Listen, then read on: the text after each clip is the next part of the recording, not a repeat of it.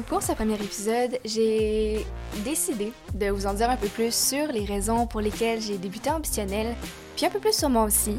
Mon nom c'est Juliette, j'ai 22 ans, puis je suis présentement étudiante au HEC et présidente de Femmes en affaires, mais je gradue en avril 2023. Donc euh, j'ai fait une spécialisation en marketing et en TI, mais honnêtement, je pense plutôt choisir la voie de l'entrepreneuriat plus tard, parce que j'aime vraiment débuter des projets, pouvoir laisser libre cours à ma créativité et je me vois vraiment pas travailler dans une entreprise toute ma vie. Le 9 à 5, c'est définitivement pas pour moi. Pourquoi que j'ai débuté ambitionnel? C'est une idée que j'ai quand même depuis très longtemps. Je pense que mon premier draft d'idée de podcast a débuté en 2019, si je me trompe pas. À l'époque, je sentais que c'était pas assez perfectionné, puis je sentais pas mon attachement face au projet avant le mois de novembre, lorsque j'ai eu une réalisation en fait. Je termine mon bac et FA cette année et je me sentais pas accomplie, donc j'avais besoin de nouveaux défis. Donc j'ai fait une grosse introspection afin de savoir ce qui me passionnait, où je me sentais le plus heureuse, qu'est-ce que je faisais quand j'étais heureuse, et etc. Honnêtement, quand j'y ai pensé, c'est vraiment faire mon affaire qui revenait souvent dans ma drive quand je me sentais heureuse.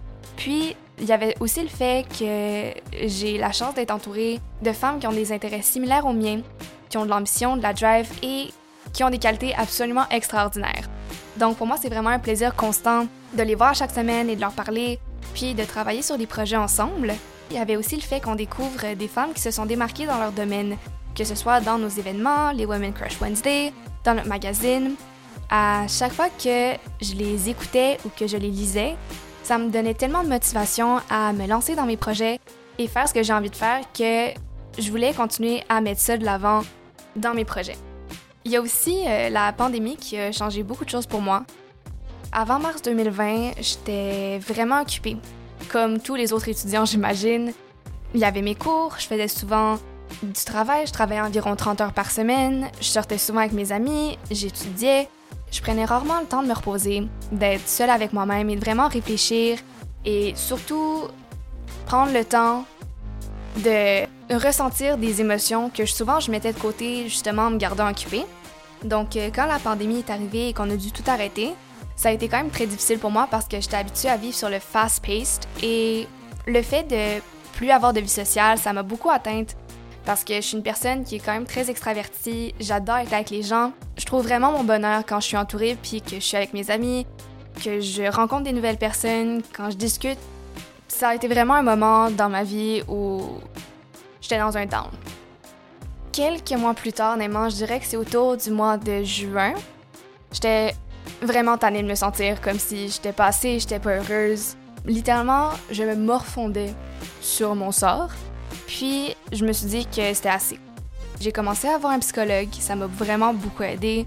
J'ai unravel beaucoup de choses sur lesquelles j'avais pas eu le temps, ben, en fait, que je voulais pas adresser avant. Ça m'a vraiment beaucoup aidé à, à, faire une introspection, savoir qu'est-ce que je voulais, où est-ce que je m'en allais, c'est quoi mes valeurs, pourquoi est-ce que je fais ce que je fais. Je me suis aussi pris une coach euh, au gym pour me remettre en forme. Puis tous ces éléments-là, comme me reprendre en main, ça a vraiment changé ma perspective de la vie. Puis c'est là que j'ai compris que le self-development, si je peux dire, c'est tellement important parce que ça t'aide à avoir un autre état d'esprit que t'as pas nécessairement, ça te force à te remettre en question, vraiment à voir les choses d'une autre manière, puis de la manière dont tu veux les voir.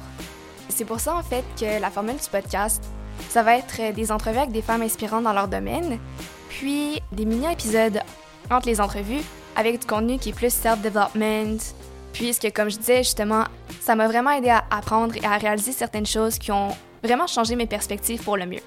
Honnêtement, avec le podcast, ce que je souhaite vraiment, c'est inspirer les jeunes femmes qui entrent sur leur marché du travail à prendre leur place, à se faire confiance, à leur permettre de devenir la meilleure version d'elles-mêmes.